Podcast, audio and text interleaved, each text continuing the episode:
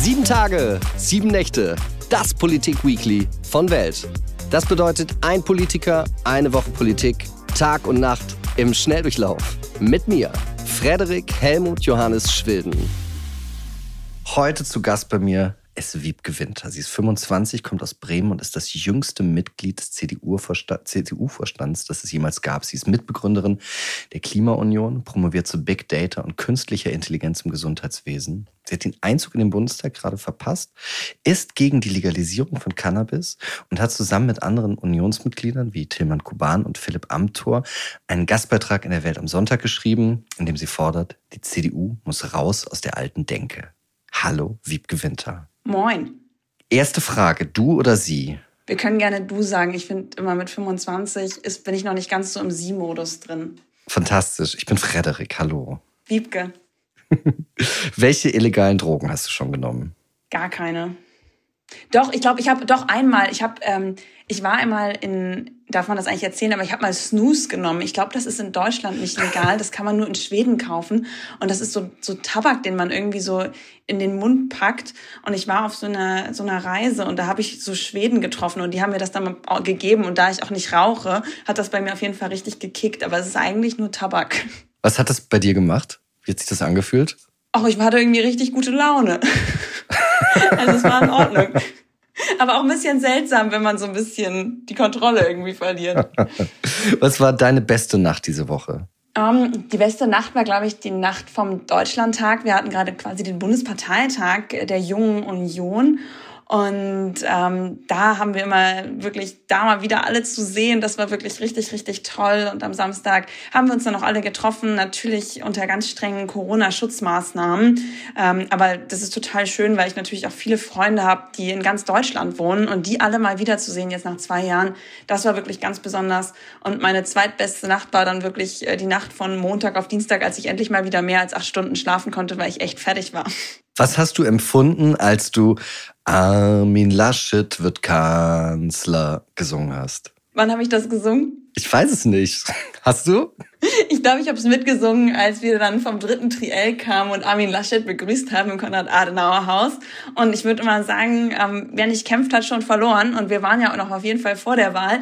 Und ich glaube, dass so ein Push immer noch mal hilft. Und es hilft auch einfach dem äh, Zusammengehörigkeitsgefühl. Also ich gebe an dieser Stelle zu, ich habe es mitgesungen. Und ich finde es auch total cool, wenn man seinen Kandidaten so empfängt und sagt so, hey, ähm, wir stehen hinter dir und wir wollen, dass du hier der nächste Kanzler Deutschlands wirst. Es gab jetzt... Äh so ein paar Differenzen, sage ich mal, zwischen der Jungen Union und der Klimaunion. Es sollte auch so eine Art Unvereinbarkeitsbeschluss dazu beschlossen werden. Ist dann nicht passiert. Was hat das mit dir gemacht? Dass eine Gruppe, die du mit gegründet hast, dass die Junge Union sagt, nee, wollen wir eigentlich nicht. Also da muss ich einmal mit aufräumen, denn dieses Gerücht hält sich wirklich ganz, ganz hartnäckig. Ja. Es gab nie einen Antrag, dass die Mitgliedschaft in der Klimaunion unvereinbar sein sollte mhm. mit der Mitgliedschaft in der Jungen Union. Es gab so einen Beschluss gegenüber der Werteunion, der ist auch durchgegangen, da habe ich auch gerne zugestimmt. Und der andere Antrag, es gab noch einen anderen Antrag und da wurde gesagt, dass die Gründung ähm, von Vereinen, die der CDU nahestehen, wie der Klimaunion und der Werteunion, dass das kritisch gesehen werden soll. Das wurde von einem JU-Verband gestellt und äh, dann gab es aber sehr schnell den Änderungsantrag, dass die Klimaunion da nicht drunter fallen sollte. Und dieser Antrag wurde dann auch so geändert angenommen und vor allen Dingen steht auch schon im Ursprungsantrag drin, dass eigentlich solche Vereine nicht kritisiert werden sollen, die niedrig niedrigschwellig versuchen, auch Nicht-CDU-Mitglieder an die CDU heranzuführen. Und das ist auch ein Teil von dem, was die Klimaunion macht. Denn man kann zum Beispiel auch Fördermitglied werden bei der Klimaunion, wenn man nicht CDU-Mitglied ist. Ähm, machen auch viele Leute. Ich kenne viele Leute, die das machen weil die einfach die Klimaunion gut finden. Ähm, und damit sind wir eher so ähnlich wie der Wirtschaftsrat der CDU, der ja auch keine Vereinigung ist, oder das C-Netz. Das ist ein Verein, der sich gerade um Digitalpolitik kümmert und da die CDU auch ganz maßgeblich mitberät. Wie viele Bitcoins besitzt du? Gar keine. Ich sollte mal welche besitzen, oder? Fährst du Auto? Ja, ich fahre Auto. Ich habe einen roten Smart. Was kann die CDU von Luisa Neubauer lernen? Was ich an Luisa bewundere, ist, dass sie wirklich sehr hartnäckig ist. Aber ich glaube, das sind wir als CDU auch, wenn wir das wollen. Ähm, und von daher würde ich sagen, äh, Luisa hat gute Werte, die wir als CDU auch haben. Jetzt möchte ich zu unserem ersten großen Themenkomplex der Woche kommen. Und zwar unter den Stichworten CDU-Vorsitz, Erneuerung der CDU. Dazu jetzt erstmal, du hast ja die Klimaunion mitgegründet, was ja auch erstmal ein Teil der Erneuerung der CDU ist. Ähm, was, Sollen wir kurz noch erklären, was die Klimaunion ist? Ich weiß nicht, ob das schon alle wissen. Genau, da wollte ich dich nämlich fragen, was ist die Klimaunion? Genau, ähm, die Klimaunion ist ein Verein, den ich gegründet habe im März diesen Jahres am World Earth Day ähm, und der sich dafür einsetzt, dass äh, gerade auch in der Union ehrgeizigere Klimapolitik gemacht wird, insbesondere, dass wir uns zum 1,5 Grad Ziel bekennen, das tun wir auch schon, und dass wir bis spätestens 2040 klimaneutral werden. Und wir wollen da die Union insbesondere ein bisschen beraten, aber mhm. generell auch klimapolitisch halt ähm, unsere Expertise quasi zur Verfügung stellen und haben dazu zum Beispiel ein Argumentationspapier geschrieben, was man auch unter Klimaunion union.de einsehen kann, wenn man das möchte. Ist das dieses CDU erneuern, war das schon mit der Gründung der Klimaunion etwas, was dich beschäftigt hast, dass du gesagt hast, da muss ich was verändern? Oder jetzt erst auch mit dem, mit dem Wahlergebnis bei der Bundestagswahl, dass da was passieren muss? Ich glaube, dass Politik immer Veränderung ist, weil man sich ja immer wieder den neuen Gegebenheiten anpassen muss und dass die CDU ehrgeiziger werden muss beim Klimaschutz ja, das sehe ich schon seit ein paar Jahren so und habe auch gesagt, deswegen möchte ich selber für den Deutschen Bundestag kandidieren, um da noch so ein bisschen Ehrgeiz mit reinzubringen. Gleichzeitig habe ich aber einfach gemerkt, so hey, ich würde gerne eine Plattform haben, wo auch klimapolitisch interessierte Mitglieder der CDU oder auch Menschen, die der CDU vielleicht nahestehen, aber nicht Mitglied sind und dann Fördermitglied bei uns werden wollen, ähm, dass wir eine Plattform haben, um auch die besten Ideen zu diskutieren. Und äh, deswegen habe ich gesagt, die CDU muss ehrgeiziger werden und habe dann die Klimaunion gegründet ich setze mich aber auch schon seit Jahren dafür ein, dass wir jünger werden, dass wir weiblicher werden. Ich war auch Mitglied bei uns in der Struktur- und Satzungskommission. Es klingt furchtbar kompliziert, aber war eigentlich ein ganz tolles Gremium, wo wir uns überlegt haben, okay, wie muss ich eine Partei strukturell aufbauen, um auch noch im 21. Jahrhundert so richtig attraktiv zu sein und welche systematischen Hürden gibt es vielleicht an der Parteiarbeit, die gerade Frauen es schwerer macht, an Parteileben teilzuhaben. Zum Beispiel so Sitzungszeiten. Wir haben da beschlossen, dass ab Kreisebene halt die Vorstandssitzungen dann auch hybrid möglich sein müssen, damit man, wenn man entweder jung ist und gerade zum Studium in einer anderen Stadt ist, weiterhin teilnehmen kann oder wenn man gerade jung Eltern geworden ist, dass man dann auch trotzdem, wenn man vielleicht gerade mal keinen Babysitter hat, von zu Hause aus teilnehmen kann an den Sitzungen. Wir haben da über eine politische Elternzeit debattiert und noch viel mehr. Und ich glaube, dass Veränderung immer, immer Teil von Politik ist. Meinst du, das Bundestagswahlergebnis wäre besser gewesen, wenn man dich früher äh, nicht nur ins Zukunftsteam, sondern ähm, einfach äh, mehr eingebunden hätte? Boah, so eine hypothetischen Fragen, keine Ahnung. Ich glaube, man muss immer als Team auftreten, auch gerade in der Partei. Und ich glaube nicht, dass sich die CDU ähm, jetzt alleine quasi hätte nochmal zu zehn Prozent mehr verhelfen können, die es aus meiner Sicht gebraucht hätte. Äh, von daher möchte ich da auf jeden Fall demütig sein. Aber ich freue mich über jede Nachricht auf Instagram, die ich auch bekommen habe, wo Leute geschrieben haben, hey Wiebke, deinetwegen habe ich CDU gewählt das äh, ist dann schon eine tolle Auszeichnung auch für die eigene Arbeit. Ich meine auch jetzt gar nicht, das war natürlich überspitzt formuliert, ich meine gar nicht unbedingt natürlich dich direkt, sondern hätte man nicht von vornherein mehr neue, frische Ideen einbeziehen müssen, anstatt irgendwie so sich zwischen, weiß ich nicht, Armin Laschet, Friedrich Merz, Markus Söder zu entscheiden und dann irgendwie auch nur so halbherzig? Weißt du, was ich meine? Ja, ich antworte wahrscheinlich immer ein bisschen zu ehrlich auf alle Fragen. Ich glaube, das, das muss ich irgendwann nochmal lernen, aber ich finde es auch irgendwie schade, wenn man irgendwann nur noch so gespurbelt daherredet. Also ich glaube schon, dass wir die Personalentscheidung früher hätten fällen müssen. Und da kam Corona halt uns echt dazwischen. So, wir haben dann ja zum Schluss sogar den digitalen Parteitag gemacht, auf dem Armin Laschet dann zum Parteivorsitzenden gewählt wurde. Dann aber irgendwie nochmal diese ganze Hängepartie. Ich habe das Gefühl, wir haben viel mehr über Personalien diskutiert. Also wirklich, ja klar, es ist irgendwie wichtig zu wissen, wie wie geht jemand mit seinem Lebenslauf um, wann lacht jemand in welcher Situation. Aber was mich viel mehr interessiert hätte, sind, was sind die konkreten Ideen, ähm, damit die Rente auch noch zukunftsfähig mhm. ist in 30, 40 Jahren? Wie wollen wir unsere äußere Sicherheit noch besser besser gestalten? Wie wollen wir unsere, unsere, unsere Verteidigung noch besser ausbauen? Was wollen wir konkret im Thema Klimaschutz? Und wir sind aus meiner Sicht, also ich hätte mir immer gewünscht, dass wir noch ein bisschen konkreter werden. Wir sind dann ja zum Schluss im Wahlkampf doch sehr konkret geworden mit den einzelnen Papieren, die im letzten Monat noch mal vorgestellt wurden. Aber irgendwie haben wir es dann auch nicht geschafft, als CDU die Message so richtig aus diesen Papieren rüberzubringen. Vielleicht, weil es dann auch schon einfach zu spät war. Aber wen es noch mal interessiert, also es gab in den letzten Wochen des Wahlkampfs noch mal fünf wirklich sehr detaillierte Papiere Papiere der CDU. Eins habe ich mitschreiben dürfen. Das ging zum Thema Energie. Und das hat mir dann richtig viel Freude gemacht. Aber irgendwie haben wir es nicht hinbekommen, dass wir so richtig tief in die Themen eingestiegen sind. Auch bei den Triellen wurde irgendwie immer nur über dieselben Themen debattiert. Das fand ich ehrlich gesagt ziemlich schade. Du hast ja ganz am Anfang jetzt gesagt, du hast dich auch immer dafür eingesetzt, dass die CDU jünger wird, weiblicher und ich habe jetzt heute noch mal so verschiedene Nachrichten, verschiedene Zeitungen, Magazinen gelesen. Wenn es jetzt um den neuen Vorsitz der CDU geht, dann liest man Friedrich Merz, Norbert Röttgen, Jens Spahn, Carsten Linnemann. Aber ich habe nirgendwo irgendwas von einer Frau, von einer jungen Frau äh, gelesen oder überhaupt von jemandem, der nicht sowieso irgendwie irgendwas schon ist. Wo, wo sind die coolen jungen Leute und warum sind die jetzt gar nicht präsent in dieser Berichterstattung? Naja, also so ein Parteivorsitz das ist, glaube ich, auch nicht zu unterschätzen, welche Arbeit dahinter steckt und welche Qualitäten man dafür auch mitbringen muss und welche Erfahrung man vor allen Dingen auch mitbringen muss. Das heißt, man kann nicht von heute auf morgen sagen, Mensch, ich werde jetzt hier mal gerade Parteivorsitzende. So einfach ist es, glaube ich, nicht. Ähm, und was für mich jetzt ganz wichtig ist bei dem Punkt, ist, dass wir jemanden finden, der wirklich die Partei wieder zusammenführen kann. Weil wir uns ja auch seit zwei Jahren irgendwie gefühlt nur noch über Personalien unterhalten und mit dem wir das Grundsatzprogramm, was ja Annegret Kramp-Karrenbauer schon angestoßen hatte, auch endlich mal zu Ende führen können, damit wir wirklich wissen, Mensch, wofür steht eigentlich die CDU? Was bedeutet irgendwie modern konservativ zu sein? Ähm, was wollen wir überhaupt als Partei? Was sind so unsere Grundsätze? Und ich würde mir wünschen, wenn zukünftig auch mal eine Frau wieder mit dabei wäre. Aber jetzt gerade sehe ich vor allen Dingen natürlich die katholischen Herren aus NRW, die dafür am besten geeignet scheinen. ähm, und würde mich sehr freuen, wenn irgendwann noch mal eine Frau mit dazukommt. Aber man muss natürlich davor Frauen auch erstmal den Raum geben, da reinzuwachsen weil ohne diesen Raum hat man ja auch gar nicht die Möglichkeit, diese Verantwortung zu übernehmen. Und da müssen wir als Partei vor allen Dingen schauen, dass wir jetzt, wenn wir den Bundesvorstand, das Präsidium, die Stellvertreter auch neu wählen, dass wir da auch Leuten, gerne auch Frauen, noch mal ein bisschen mehr Raum zum Wachstum geben. Findest du nicht, dass das vielleicht so ein bisschen, ach, ich weiß gar nicht, wie ich das sagen soll, so väterlich oder mütterlich klingt, so, ha, wir müssen Frauen den Raum zum Wachsen geben.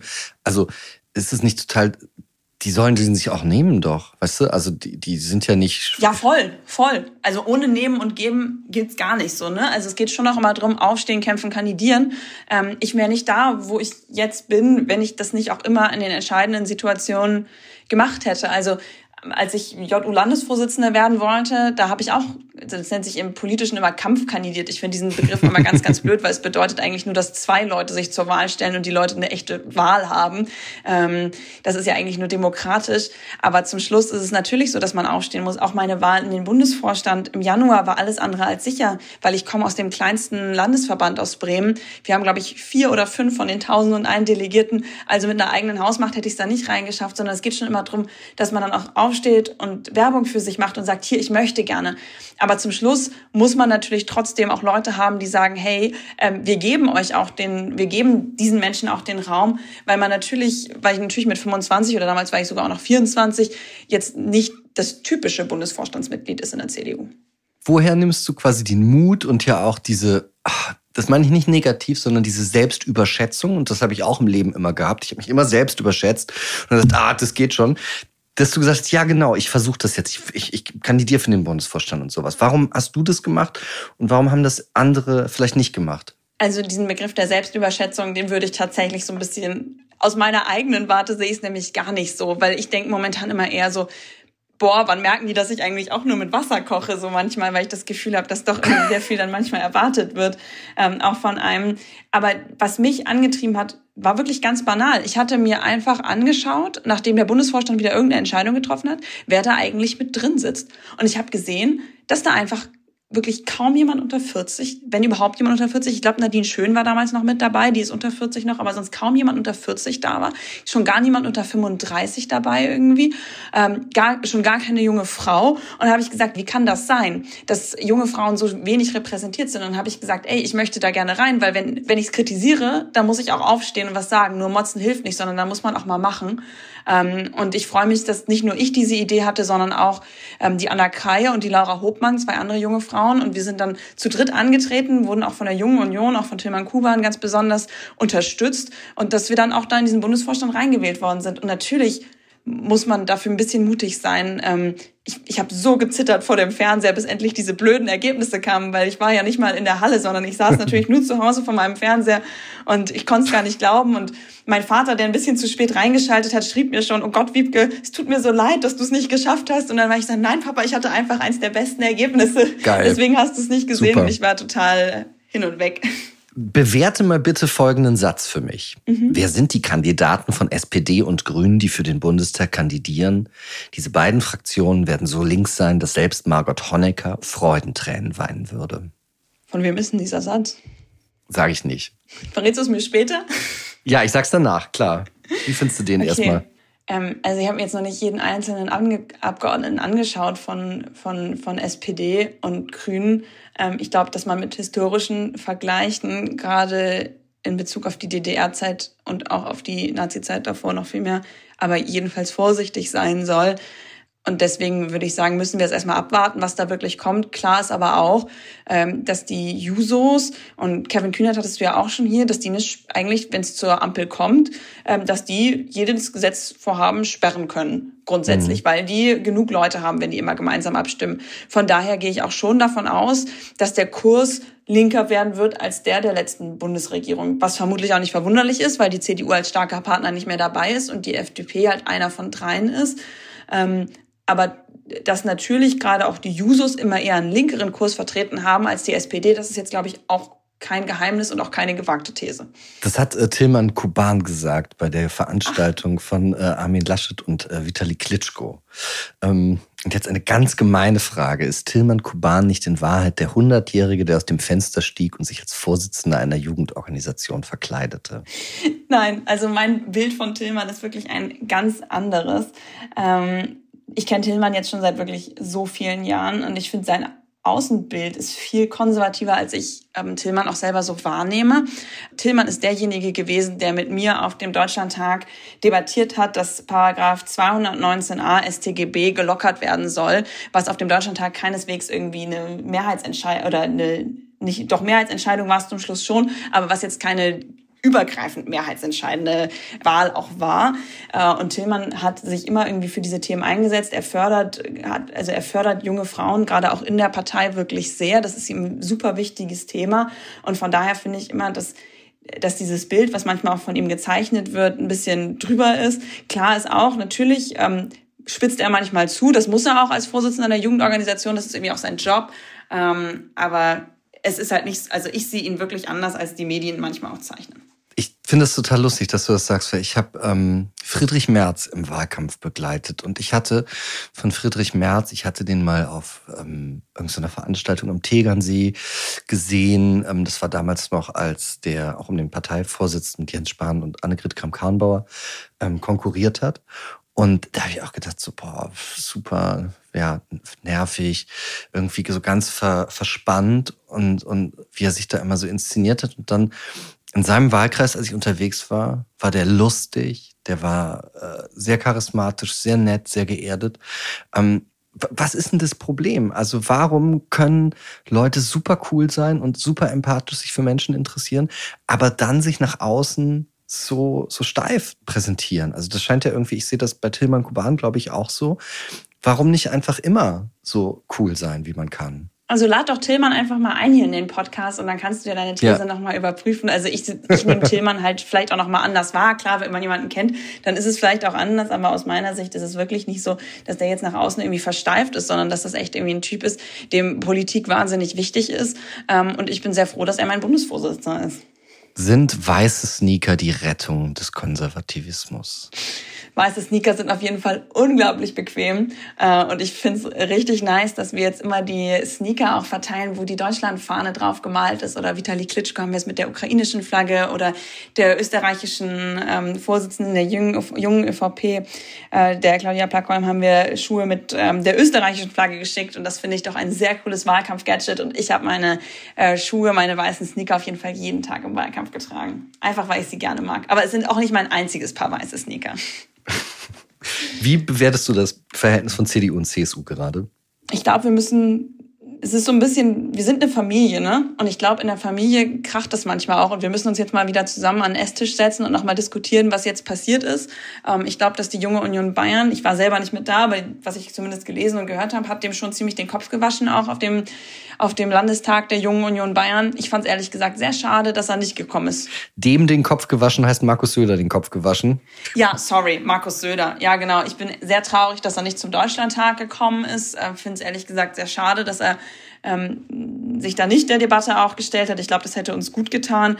Ähm, wichtig ist halt, dass wir jetzt endlich wieder zusammenwachsen. Das bedeutet ja nicht, dass man immer, immer derselben Meinung sein muss, aber ich glaube, dass uns so Querschüsse gerade im Wahlkampf auch nicht immer geholfen haben. Jetzt möchte ich mit dir über das nächste große Thema reden, und zwar Energie und Energiepreise. Ich bin diese, nee, letzte Woche mit dem Auto nach Berlin gefahren und an so einer Autobahntankstelle, ähm, die sind ja immer teurer, äh, aber trotzdem da darfst du nie tanken. real, genau. Das darf ich, ich bestimmt nicht sagen, aber so als Lifehack, ich würde immer rausfahren. ja, ich weiß, aber habe ich nicht gemacht. Ich habe zwei Euro für einen Liter Diesel bezahlt. Ähm, Boah. Du fährst ja selber Auto. Was, wie nimmst du gerade die Energiepreise wahr? Gespalten. Gespalten. Ähm, als jemand, der klimapolitisch natürlich sehr engagiert ist, denke ich auf der einen Seite, okay, das muss jetzt vielleicht einfach mal kommen, damit wir auch Anreize haben, weil dann vielleicht mehr Leute sagen, boah, ich würde mir jetzt ein E-Auto kaufen. Auf der anderen Seite ist das halt irgendwie auch eine Aussage, die man nur aus einer sehr privilegierten Situation wirklich so treffen kann, weil halt sich jetzt nicht jeder sofort ein E-Auto leisten kann. Und wenn man sich die momentanen Lieferzeiten anschaut äh, von E-Autos, dann ist es ja auch nicht so, dass wenn man sagt, boah, ich hätte jetzt gerne mal ein E-Auto, morgen ein E-Auto vor der Tür stehen haben kann, sondern das dauert ja echt ganz schön lange. Ähm, und ja, ich glaube, im letzten Jahr waren es 28 Prozent, die sich der Kraftstoff ähm, jetzt nochmal verteuert hat. Und ja, das ist gerade schon ziemlich teuer an den Zapfsäulen, das kann man nicht anders sagen. Und ich habe mir das mal angeguckt. Also wenn man jetzt. Und sorry, aber ganz ein Punkt noch. Das ist ja nicht, also das ist jetzt ja nicht auch primär darauf zurückzuführen, dass wir jetzt den CO2-Preis haben. Klar, das macht einen gewissen Teil aus, aber der größte Teil ist tatsächlich einfach, dass wir die Knappheit gerade ja. haben an Energieträgern. Ist das, ähm, also ich habe mir das nochmal angeguckt, wenn wir uns angucken, jetzt auf einen Liter für 1,63 Euro für Benzin gehen 99 Cent an den Staat. Und der tschechische Ministerpräsident Babis, das hatte ich jetzt heute gelesen, der denkt jetzt gerade drüber nach, weil die diese Probleme natürlich auch haben durch die Knappheit Knappheit, die hohen Preise, dass die jetzt erstmal, um die Verbraucher jetzt gerade zu entlasten, einfach die Mehrwertsteuer bei Benzin und Diesel auf Null senken. Wie findest du das? Also es haben ja auch andere Länder so ein paar Maßnahmen getroffen. Also Frankreich hat ja irgendwie auch den Energiepreis, den Strompreis, glaube ich, ähm, hoffentlich sage ich jetzt nichts Falsches, auf jeden Fall den Energiepreis gedeckelt und hat ja auch so Energiegutscheine für bedürftige Familien rausgegeben in Höhe von 100 Euro. Und auch ähm, Spanien hat ja die Mehrwertsteuer auf den Strom gesenkt und das ist jetzt ja auch alles von der EU-Kommission abgesenkt. Ist halt so ein bisschen schwierig in Deutschland, wer das jetzt gerade entscheiden soll, ne? weil das sind ja schon irgendwie weitreichende Entscheidungen und wir befinden uns halt gerade so in einem Loch, so nach dem Motto, wer regiert jetzt wirklich? Eigentlich kann die Regierung, die jetzt halt noch so kommissarisch im Amt ist, nicht wirklich weitreichende Entscheidungen treffen, weil sie halt noch kommissarisch im Amt sind. Das darf aber halt zum Schluss eigentlich auch nicht jetzt irgendwie des Rätsels äh, Lösung sein. Ich würde sagen, wir müssen mal ein bisschen abwarten, wie sich die Preise jetzt weiterentwickeln ähm, und dann mal gucken, ob wir irgendwie korrigieren müssen. Ich meine, wir haben ja eine, mit der Pendlerpauschale auf jeden Fall was, was äh, für Menschen, die halt jeden Tag zur Arbeit pendeln müssen mit dem Auto, was die auf jeden Fall entlasten kann. Das muss man einmal durchrechnen, was da jetzt genau, welche Kosten da jetzt genau nochmal auf die Menschen zukommen. Aber ich mache mir auch Gedanken natürlich, was passiert denn eigentlich jetzt mit den Heizkosten? Ähm, das wird für viele Menschen bestimmt auch schwierig werden. Im Rest von Europa nochmal mehr als bei uns. Ähm, man spricht jetzt ja mittlerweile schon von der Energiearmut, dass 2,7 Millionen Menschen in Europa ähm, womöglich ihre Wohnung nicht adäquat heizen können, weil, weil sie die Energiekosten nicht mehr tragen können. Das ist schon was, wo wir natürlich drüber nachdenken müssen, so hey, was können wir machen? Und das Ding ist halt auch, dass wir jetzt nicht einmal alle unsere Häuser irgendwie so sanieren können. Aber ich würde mir schon wünschen, wenn das jetzt auch mal ein Anreiz ist, zu sagen, hey, ähm, jetzt sanieren wir nochmal die Häuser, ähm, jetzt fangen wir irgendwie an, jetzt geben wir da nochmal Mittel rein, jetzt bilden wir nochmal mehr Handwerker aus und starten da Kampagnen. Ich glaube, das sollten wir schon irgendwie machen, weil das ist halt zum Schluss der Mechanismus, den wir uns ja auch ausgesucht haben, um zum Schluss klimaneutral zu werden. Ich habe mir nochmal die besten Tipps und Tricks, vor allen Dingen der Sozialdemokraten bei hohen Heizkosten angeguckt. 2008, da war er noch SPD-Mitglied, hat äh, der berühmte Hobbygenetiker Thilo Sarrazin Hartz-IV-Empfängern empfohlen, die Raumtemperatur auf 16 Grad abzusenken und zwei Pullover zu tragen. Und jetzt gerade hat die Europapolitikerin Katharina Barley, auch von der SPD, bei Hart aber fair gesagt, die Kilowattstunde, die ich nicht verbrauche, ist am billigsten. Danach hat sie gesagt, man könne ja zum Beispiel staatlich geförderte neue Fenster einbauen. Ähm, Du hast jetzt diese Maßnahmen, also natürlich investieren, staatlich geförderte Sachen und so weiter, sanieren, das hast du auch genannt. Aber ja, langfristig, findest du, ne? das ist ja nichts Genau, langfristig, genau, eben genau. Gesagt. Auf jeden Fall. Aber findest du nicht, dass, also diese Sachen, die ich jetzt gerade aufgezählt habe, ist das nicht zynisch Menschen gegenüber, die einfach kein Geld haben? Also ich würde bei 16 Grad verdammt frieren. Und wenn mir dann jemand sagen würde, zieh dir zwei Pullis an, würde ich sagen, nee, ist mir immer noch zu kalt.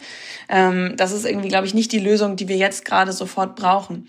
Ähm, sondern man muss dann schauen, ich bin jetzt, ich bin jetzt in diesem ganzen Sozialrecht ähm, nicht, nicht Expertin, so, ne, was, was jetzt die Gelder angeht. Ich glaube, dass halt für ja. Menschen, die Hartz IV beziehen, boah, jetzt wieder schon ganz, ganz dünnes Eis.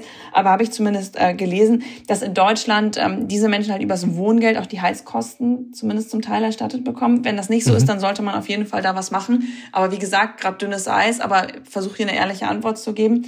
Ähm, dass auf jeden Fall da, dass wir da gucken, dass wir die Menschen, die halt wirklich bedürftig sind, dass wir die da entlasten. Und ich finde die Idee äh, von Frankreich halt zu sagen, hey, ähm, die Menschen, die halt wirklich irgendwie ein sehr geringes Einkommen haben, dass man denen quasi so ein Energiegeld auszahlt, damit sie jetzt über den Winter kommen, ähm, finde ich auch nicht schlecht. Gerade wo wir halt in diesem Jahr eine Verknappung haben, einfach weil wir weniger Heizöl haben, was ja vor allen Dingen auch daran liegt, dass sich jetzt irgendwie die Wirtschaft wieder erholt nach Corona, dass es irgendwie ein geringeres Angebot gibt. Auch Asien hat ja irgendwie wahnsinnige Probleme mit genügend Energie, ähm, dass Russland irgendwie jetzt sagt, ja, wir können euch mehr Gas schicken, aber wie wäre es, wenn ihr Nord Stream 2 dafür aufmacht, was ja auch eine sehr umstrittene Sache bei uns ist in Deutschland. Ähm, das ist natürlich irgendwie auch nicht so richtig ähm, hilfreich und unsere Gasspeicher sind halt aufgrund der Kälte im letzten Jahr auch nicht so richtig gut gefüllt. So und ich, ich kann sowas nicht ausrechnen. Ne? Ich bin da einfach keine Wissenschaftlerin. Ähm, aber ich denke mal, wenn wir merken, boah, viele Leute bringt das jetzt echt in arge Schwierigkeiten, weil sie jetzt in diesem Jahr, also eine vierköpfige Familie muss vermutlich so 100 über 100 Euro nochmal extra zahlen Nee, 385 Euro muss eine Familie extra zahlen, ungefähr 100 Euro pro Person extra zahlen an Heizkosten in diesem Winter. Dann ist das natürlich nicht nichts für eine Familie, die sowieso kaum weiß, wie sie über die Runden kommen soll. Glaubst du, dass die Idee, es ist weniger Energie zu verbrauchen, so wie das ja viele Leute sagen, ach, einfach weniger, einfach entschleunigen? Oder sagst du, naja, ich glaube nicht, dass wir die Energie äh, äh, den Energiebedarf senken können, deswegen bessere Technologien und diese Energie nachhaltig erzeugen. Was, was glaubst du? Möchtest du verzichten? Muss halt beides sein. Ne? Also ich glaube schon, dass wir gucken müssen, wie wir energiesparender leben können. Ähm, ich glaube, da kann jeder Einzelne von uns auch mal gucken, so Mensch, ähm, wie heize ich? Ich glaube, da gibt's wirklich immer noch mal so Optimierungssachen, dass man zum Beispiel dann die Fenster ganz öffnet und nicht auf Kipp macht, um dann zu und dann weniger Heizwärme quasi zu verlieren. Ich glaube, das sind so einfache Tipps. Aber zum Schluss kann man halt nicht alles an Energie einsparen. Ja, und ich glaube jetzt auch nicht so viel, dass es sich jetzt so wahnsinnig viel auswirkt. So oder Geräte auf Standby dann halt wirklich ganz ausschalten oder irgendwas. Ähm, aber das ist jetzt ja nicht das, womit wir quasi dass die Welt retten können, so, sondern zum Schluss brauchen wir natürlich Technologie. Zum Schluss müssen wir natürlich auch einfach uns selber umstrukturieren, wenn wir jetzt zum Beispiel über Gebäude nachdenken, die ja auch viel Energie brauchen, ähm, dann müssen wir halt drüber nachdenken, wie wir es schaffen, unsere Häuser so zu sanieren, dass wir natürlich erstmal besser isolierte Häuser haben. Ich merke das bei mir ganz enorm. Also ich wohne in einem Haus, ähm, in einem Mietshaus, das heißt, ich kann da selber auch irgendwie ganz wenig machen, ähm, wo das schon mal angestoßen wurde, dass man das Haus hier nochmal saniert. Sie haben sie haben es leider bei den Fenstern dann belassen und ich merke einfach, dass immer ganz, ganz viel Wärme rausgeht bei mir. Aber dagegen kann ich ja nichts machen. Und ich will ja trotzdem das irgendwie warm hier drin haben, weil wenn ich friere, bin ich auch, nicht, auch zu nichts zu gebrauchen. Und cool finde ich das auch nicht. Also cool vielleicht schon, aber nicht toll. Ähm, und äh, deswegen, äh, deswegen ist es halt einfach so viel viele können halt nichts machen und deswegen müssen wir aber zum Schluss wirklich Anreize setzen, dass alle Leute sagen, boah, langfristig sanieren wir unsere Häuser, damit wir Energie sparen. Weil die Problematik ist ja, wir wollen ja klimaneutral werden. Das ist ja irgendwie keine Debatte mehr zwischen den demokratischen Parteien. Wir wollen die Pariser Klimaziele einhalten. Das heißt, wir müssen jetzt alles elektrifizieren und Öl, Gas etc. müssen irgendwann der Vergangenheit angehören. Ähm, wenn wir aber dann alles quasi auf Elektro umstellen wollen, müssen wir halt viel, viel mehr Strom produzieren und das am besten über erneuerbare Energien. So, und diesen Zubau zu schaffen, in so kurzer Zeit ist halt eine Mammutaufgabe und sowieso fraglich, wie wir das schaffen können. Gerade wenn wir wissen, okay, wir wollen jetzt im Jahr noch E-Fuels herstellen und Wasserstoff herstellen. Um, um eine Einheit Wasserstoff herzustellen, braucht man erstmal fünf Einheiten Strom. Also wir haben eine ganz geringe Energieeffizienz da auch. Ähm, beziehungsweise brauchen erstmal viel Energie, um Wasserstoff überhaupt herzustellen. Müssen wir das halt erstmal, müssen wir erstmal die Infrastruktur umstellen. Wir müssen auch die entsprechenden Stromnetze bauen, was auch nicht immer gut geklappt hat. Also im Jahr 2019 hat äh, die Schnecke mehr Kilometer zurückgelegt, als wir Stromnetze in Kilometer Kilometern gebaut haben. was halt auch irgendwie mehr als, mehr als traurig ist, so. Und das ist halt die langfristige Lösung. Aber das ist ja für diesen Winter jetzt erstmal keine Lösung. Ich habe dazu nochmal nachgeguckt. Es gab gerade eine Umfrage. In Frankreich befürworten 59 Prozent der Menschen Atomenergie. Greta Thunberg sagt, sie lehnt Kernenergie zwar persönlich ab, aber der Weltklimarat hat ja 2014 noch darauf hingewiesen, dass Atomenergie zur Milderung des Klimawandels beitragen kann. Und jetzt in der aktuellen INSA-Umfrage sind die Deutschen so wirklich gleich gespalten. 53 Prozent sind für den Atomausstieg, 43 Prozent auch für längere Laufzeiten. Findest du, wir sollten noch mal über Atomenergie sprechen? Boah, also ich war eine von denjenigen, äh, die damals 2010 auf die Straße gegangen sind, um gegen Atomenergie zu demonstrieren mit irgendwie 13, 14 Jahren.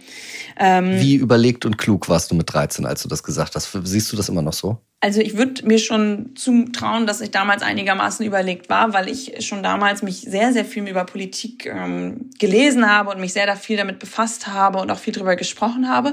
Und ich würde es heute auch immer noch so sehen, weil ich einfach große Sorgen habe, was mit dem Atommüll passiert. Wir haben halt immer noch kein Endlager und ähm, wir wissen einfach nicht, was passiert, wenn wir das jetzt jahrelang einlagern. Ich glaube schon, dass es sinnvoll ist, länger zu, auch noch weiter zu forschen an der Idee, vielleicht auch äh, statt Kernspaltung, Kernfusion ähm, hinzubekommen. Das ist natürlich ein Thema, was schon seit Ewigkeiten erforscht wird und irgendwo noch nicht so richtig ein Erfolg durchgeschlagen ist. Jetzt nochmal die Atomkraftdebatte aufzumachen in Deutschland, ich weiß, die kommt so ein bisschen, ähm, finde ich halt schwierig, weil wir auch immer noch nicht geklärt haben, wo wir unseren Atommüll momentan lagern. Ähm, und ich glaube, dass unsere, unser primäres Ziel jetzt erstmal sein muss, wirklich ausbauen, ausbauen, ausbauen, weil das ja auch das langfristige Ziel ist. So, dass wir einfach erneuerbare Energien haben und dass wir weiter forschen an Speichertechnologien, um dann auch das, die entsprechenden Kapazitäten zu haben, um den Strom auch zu speichern. Ich setze ganz, ganz stark auf Offshore-Windenergie. Auch ich glaube, dass wir da noch sehr viel Potenzial haben ähm, und dass wir da vor allen Dingen unseren Fokus drauf setzen sollten. Jetzt kommen wir zum dritten und letzten Thema. Ich möchte mit dir über die Pandemie sprechen. Ähm, diese Woche hat Jens Spahn gesagt, er will die epidemische Lage nationaler Tragweite zum 25. November auslaufen lassen. Markus Söder will das nicht. Was, was, wie findest du das? Was möchtest du jetzt? So, jetzt sprichst du ja mit einer Medizinrechtlerin, ne? Und ich bin jetzt zwar keine Infektionsschutzexpertin, aber ich habe mir dieses Gesetz schon mal angeguckt. Ähm, und jetzt, jetzt wird so ein bisschen juristisch, ne? Sag mir bitte Bescheid, wenn es zu viel wird. Aber grundsätzlich ist es ja so, dass dieses, diese Ausrufung der epidemischen Lage der nationalen Tragweite nach Paragraph 5 Infektionsschutzgesetz ähm, schon eine relativ große Ausnahme darstellt, weil sie halt erlaubt, dass einfach Verordnungen erlassen werden können ohne Zustimmung der Bundesländer, also ohne Zustimmung ja. des Bundesrats. Das war schon sinnvoll während der Corona-Pandemie, war übrigens auch immer auf drei Monate beschränkt, weil es schon irgendwie ein relativ großer Eingriff ist, weil da das Demokratieprinzip, also dass alle irgendwie mitbestimmen dürfen, natürlich so ein bisschen beschränkt wurde dadurch, aber es war schon sinnvoll, damit wir einheitliche Regelungen hatten. was willst du jetzt? Nee, ich muss das schon einmal Was so einführen. Du? Weil ich bin da ehrlich gesagt noch nicht so richtig. Also ich glaube schon, dass wir jetzt aus diesen rechtsstaatlichen Gründen, ähm, dass es schon Sinn ergibt, wenn wir jetzt nicht immer weiter diese epidemische äh, Lage nationaler Tragweite verlängern würden. Ähm, denn zum Schluss ist es ja nicht so, dass wir ohne diese, diese Lage äh, keine weiteren Corona-Beschränkungen aufrechterhalten können, weil die Länder können ja immer noch weiterhin entscheiden, dass sie die momentanen Maßnahmen aufrechterhalten wollen. So, und da muss man sich aus Rechtsstaatsgesichtspunkten und Demokratiegründen anschauen, ob man diese epidemische Lage wirklich aufrechterhalten möchte. Und äh, Jens Spahn hat ja gesagt, dass das RKI ihm gesagt hat, dass, geimpft, äh, dass für geimpfte Menschen das Risiko Risiko momentan moderat ist. Von daher muss man sich schon fragen, ist es jetzt ähm, aus verfassungsrechtlichen Gründen wirklich noch so geboten, diese epidemische Lage nationaler Tragweite aufrechtzuerhalten, gerade wenn die Bundesländer um noch eigene Sachen aufrechterhalten können. So, und deswegen denke ich, ist es schon in Ordnung, wenn wir die jetzt auch mal auslaufen lassen können. So. Aber es ist schon wichtig, weil wenn man sagt, aus rechtsstaatlichen Gründen finde ich das irgendwie so und so, ähm, ja. Ich meine, ich habe da auch lange drüber nachgedacht, was ich jetzt klüger finde und was nicht, aber man muss das schon irgendwie so ein bisschen, glaube ich, auch erklären, was das bedeutet. du bist jetzt 25. Wer, wo und wie warst du vor zwei Jahren, als das, also fast zwei Jahren, als das alles losging? Boah, ich war ganz schön überfordert. Ich wollte gerade eigentlich meine Wohnung räumen in Hamburg und musste ganz, ganz schnell irgendwie noch da ausziehen, weil ich total Sorge habe, dass ich meine Wohnung sonst nicht loswerde. Ähm, und ich habe auf jeden Fall in den letzten zwei Jahren massiv viel gelernt. Und du? Äh, wie war es bei dir? Jetzt möchte ich aber auch wissen, wie es bei dir war. Das interessiert die Leute bestimmt auch, die deinen Podcast hören. Ja, das, ja äh, also wir haben ein Haus gekauft zu der Zeit äh, und hatten dann total Angst, dass äh, die Baustelle, also das Haus ist 100 Jahre alt, dass die Baustelle dann nicht weiterging. Und dazu, wir haben also in, in einer Wohnung gelebt, ich glaube vier Zimmer waren das, mit zwei Kindern, was jetzt nicht schlecht und so weiter ist, aber ähm, kein Garten, kein Balkon und so und dann Kindergarten zu, ähm, dann äh, wurde bei uns in Erlangen der Schlossgarten, ja, der Riesenpark in der Mitte der Stadt, der wurde zugemacht. Und ich habe mir gedacht, ihr seid alle bekloppt. Also das war wirklich, ich habe gedacht, das kann nicht wahr sein. Und ähm, was soll man denn dann machen? Also man darf nicht raus, aber der in der Innenstadt größte Park wird einfach gesperrt. Und ich denke mir so, Alter. Und das war wirklich, ähm, das war schwierig. Und ich habe dann am Anfang sehr viel mehr gearbeitet und, und, und all sowas, aber irgendwann ähm, hat es mir dann auch gereicht. Und dann äh, habe ich eine Depression bekommen und Medikamente oh, genommen und so, ne? Also da habe ich mir gedacht, also da war ich richtig, ähm, das war dann ganz gut. Und auch, dass wir ins Haus dann umgezogen sind, das war auch toll. Aber ich fand es ganz schlimm. Also ich fand das alles ganz schlimm, weil ich noch nie in meinem Leben, also ich bin von zu Hause ausgezogen, weil ich Freiheit wollte. Mhm. Weil mir nicht meine Eltern sagen, mit wem soll ich schlafen, mit wem soll ich wann nach Hause kommen. Ähm, ich bin, ähm, bin nach Berlin gezogen, weil ich ausgehen wollte. Und zwar das auch so als nicht nur, ha, ich habe jetzt Spaß, sondern auch, weil ich darin die Freiheit gesehen habe, also wenn man nachts um drei irgendwo hingeht, auch eine Freiheit gesehen habe, sich selbst zu finden. Und das hat mich echt nachdenklich und auch ziemlich fertig gemacht, dass ich mir gedacht habe, boah, das können jetzt Leute einfach gar nicht mehr.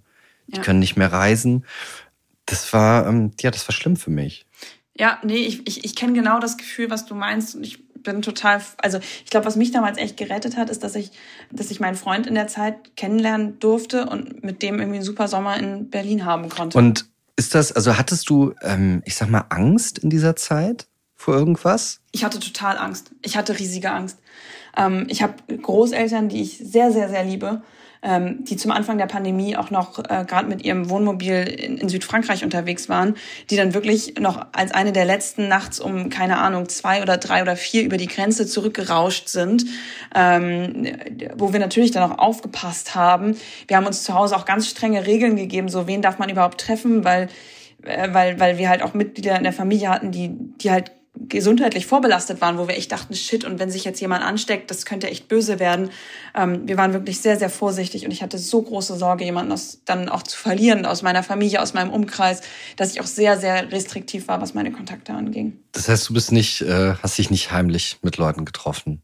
Nee, wirklich gar nicht. Also wirklich, wirklich gar nicht. Also es war ähm, ich hatte dann in der Zeit bin ich halt nach Hause gekommen und habe bei meiner Mutter gelebt und meine Schwester hat das auch gemacht und dann war sogar die, die Debatte, ob wir halt, ähm, ob, ob wir überhaupt meinen Vater treffen wollen, ähm, weil der halt Arzt ist. Äh, jetzt, der ist jetzt nicht irgendwie Allgemeinmediziner und hat deswegen jetzt per se so Corona-Patienten bei sich, aber er trifft natürlich Menschen, so dass wir schon dachten so, boah, können wir das überhaupt machen oder nicht? Aber den haben, also Familie haben wir dann gemacht. Aber auch als wir Weihnachten noch gefeiert haben zusammen, haben wir uns davor immer dann alle geschnelltestet, als die Schnelltests dann da waren. Ähm, du hast vorhin, das fällt mir gerade noch ein, hast du gesagt, ähm, du hast ganz viel gelernt äh, in dieser mhm. Zeit. Was, was, hast, was hast du gelernt? Einmal, wie gut Ruhe auch tun kann. Das war so die ersten zwei Wochen und ich bin wirklich so viel weitergekommen mit meiner Dissertation. Das war wirklich ein Vorteil von Corona. Aber dann natürlich auch, weil für mich diese politische Arbeit dann doch ganz ganz stark irgendwie auch nochmal auf einer anderen Ebene losging. Ich bin in der Zeit in den Bundesvorstand gewählt worden, der CDU. Ich habe meine Kandidatur angefangen und ähm, dann auch irgendwie ja neun Monate eigentlich über nichts anderes auch nachgedacht oder gemacht, außer für diese Kandidatur zu kämpfen. Und man lernt während so einer Kandidatur doch sehr, sehr viel. Einmal so über das eigene Zuhause, über den eigenen Wahlkreis. Ähm, man lernt unglaublich viel von Menschen, weil ja viel mehr Menschen auf einen zukommen und irgendwie die eigene Lebensgeschichte einem nochmal schildern. Man lernt sehr viel über sich selbst. Wo sind meine Grenzen? Was kann ich leisten? Was sind meine Ideale? Was sind meine Werte? Auch gerade wenn man zum Beispiel in so Interviews ist wie, wie jetzt, man denkt da ja auch immer noch mal über Fragen ganz neu nach.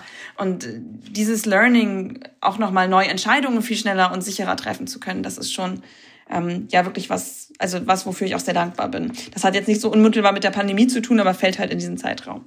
Hast du ähm, über diesen Satz, den Jens Spahn am Anfang gesagt hat, ist, wir müssen uns viel verzeihen oder es wird viel zu verzeihen geben, hast du damit drüber nachgedacht und fällt dir was ein? Äh, wem, wem musst du jetzt was verzeihen? Was ist falsch gelaufen?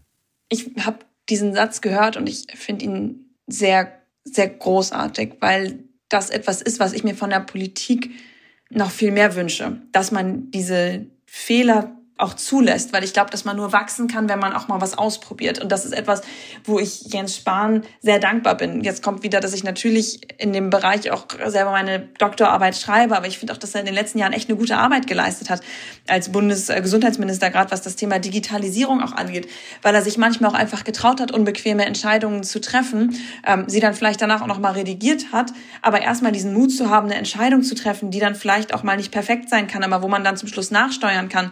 Natürlich Natürlich muss man vorher gut nachdenken, gerade wenn man so viel Verantwortung auch hat wie ein Politiker. Aber dass man sich so ein bisschen mehr verzeiht und so ein bisschen das Menschliche auch erlaubt in der Politik. Ich glaube, das würde unserer Politik als Ganzem sehr, sehr gut tun. Weil sonst ist es so, dass man immer irgendwann hinter so einer Fassade verschwindet äh, und dann nur noch Phrasen drescht in Interviews, aber nicht mehr so richtig ehrlich ist. Warst du äh, jetzt, wo es so wieder so ein bisschen sich lockert und sowas, warst du mal wieder auf einem Konzert im Kino oder auf einer queer-feministischen sexpositiven Party in Berlin? Auf so einer letzten Party war ich ehrlich gesagt noch nie. Fände ich aber mal spannend. ähm, na, ich war vor allen Dingen auf dem Deutschlandtag jetzt am letzten Wochenende und da hatten wir sehr, sehr strenge äh, Corona-Regeln und es wurde auch wirklich top eingehalten. Also ich war da echt äh, auch beeindruckt von, von den Leuten und toll, toll, toll. Bislang ist auch irgendwie nicht bekannt geworden, dass da irgendwas vorgefallen ist. Ähm, aber das ist, das hat dann doch schon sehr, sehr viel Freude gemacht, da auch einfach mal wieder zu sein, zu trinken, zu tanzen. Ähm, das ist natürlich schon sehr toll. Wer ist der beste Tanzpartner in der CDU bei so einem Tag? Mein Freund. Sehr gut. Wiebke Winter, das war der aller, allerschönste Tag in meinem Leben. Ich möchte mich ähm, von Herzen bei dir bedanken. Das sagst du jedem Podcast-Gast, glaube ich, weil ich habe ja. äh, zumindest heute noch zwei gehört. Aber das stimmt ja auch. Aber trotzdem, danke, es hat mir auch Freude gemacht. Alles wahr. Und ähm, vielen Dank, dass du dir die Zeit genommen hast. Und ähm, bis zum nächsten Mal. Danke dir, hat Spaß gemacht. So, das war wie jedes Mal der schönste Tag in meinem Leben heute mit Wiebke Winter. Nächste Woche gibt es wieder sieben Tage, sieben Nächte, das Politik Weekly von Welt. Und zwar auf allen Plattformen, wo es Podcasts gibt. Abonniert mich, lasst mir so viele Sterne und Herzen da, macht mich reich. Und vor allen Dingen, schreibt mir euer Feedback an audio.welt.de. Tschüss.